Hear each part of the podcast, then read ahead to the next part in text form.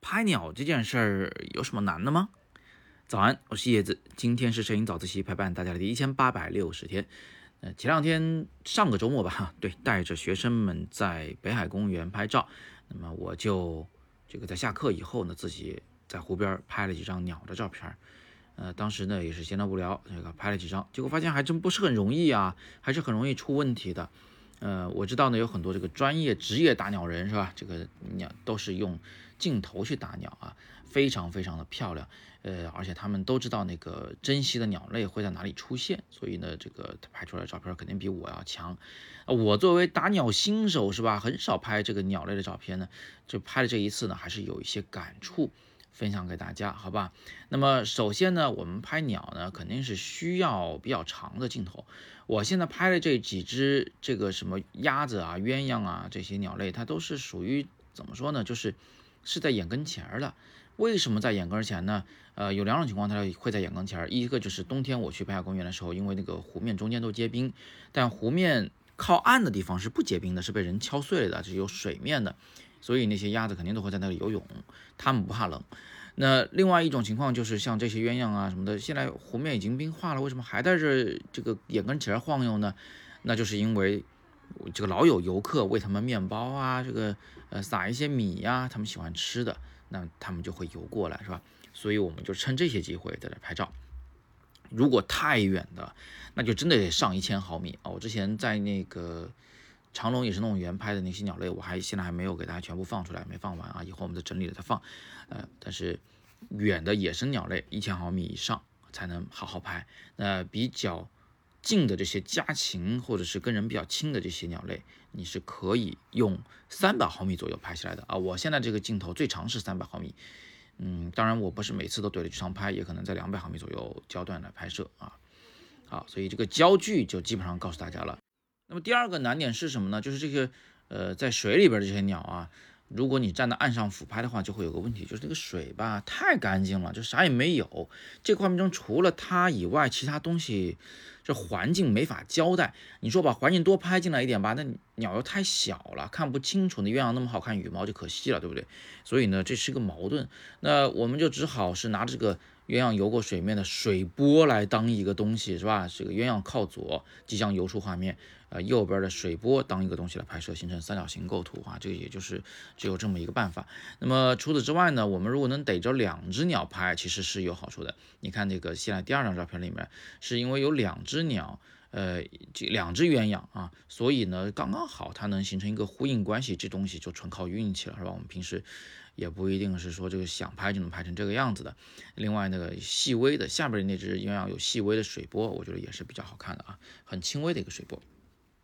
那那除此之外呢，我们啊还有什么难度呢？就是它一旦动起来，你说我们老拍它静止或者是慢慢游吧，就觉得不过瘾。但它一旦动起来，就很容易出现一个问题，就是。你很容易拍出模糊的画面。我琢磨了一下，这个拍这种比较大的鸟类啊，就是乌鸦啊，这个喜鹊，还有这种水鸟，基本上都是五百分之一秒以上快门能够凝固它挥舞的翅膀，基本凝固吧。你们要真的放大看的话，这照片第三张照片，其实那个翅膀尖上那几个羽毛的最外围啊，那个叫鳞啊，那个东西也是。有点模糊的水滴还是有点模糊的，并不是完全凝固的，所以得五百分之一秒以上，甚至一千、两千分之一秒才能拍清楚。那么我们用高速快门不就得了吗？哎，也没那么简单啊。比如说你们现在看到的这只水鸟啊，这鸳鸯，它的那个周围一圈一圈的金色的水，那个水的水波是怎么拍出来的呢？其实是在黄昏的时候拍出来的，因为黄昏的时候。河对岸的那个树和房子会被黄色阳光照亮，而天空又是蓝的，所以那个水波里反射的东西就是那个黄色的阳光和蓝色天空，才会形成蓝黄对比如此强烈的这个金色的水圈。所以在这个时候拍照又有一个问题啊，我在那个呃傍晚，就或者是说临近傍晚时在拍摄，这个光线不够的话，很难用。很高的快门速度，什么一千分之一秒去拍，是不是？所以这又形成了一个新的矛盾啊，也是个问题，把这个问题也抛给大家，好吧？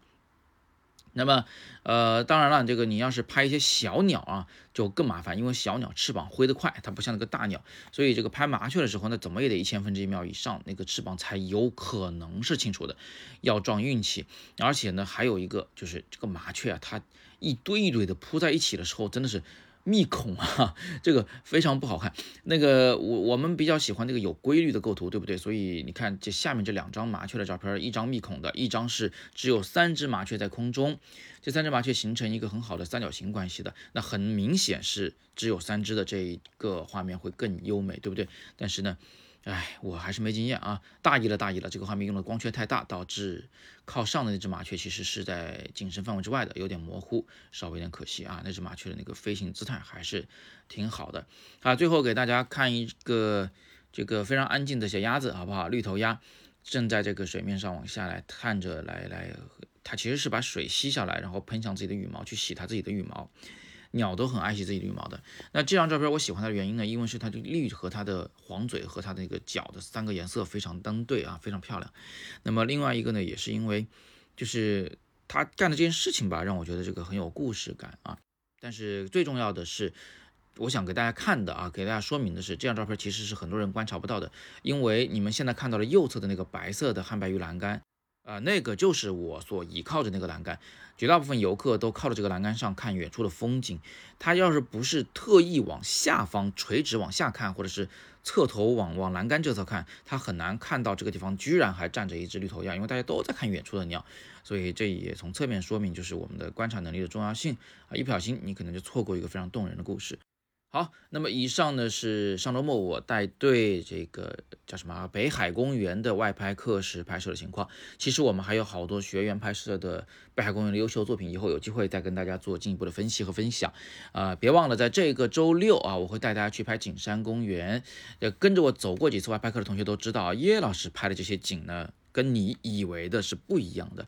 我带大家拍北海公园这几个小园子，大家没去过。我带大家去这个叫天堂公园的时候。啊，我带大家去的也是大家没去过的地方，都是非常好看但非常容易被忽略的地方。同样，我们拍景山公园，我也会带你去拍一点不一样的景山，好吧？那点今天的第二条图文链接，可以这个赶紧抢名额，还是只有十个名额，很容易被抢没。另外，别忘了语音下方的海报扫码进去，也可以抢占这个景山公园的外拍课的名额。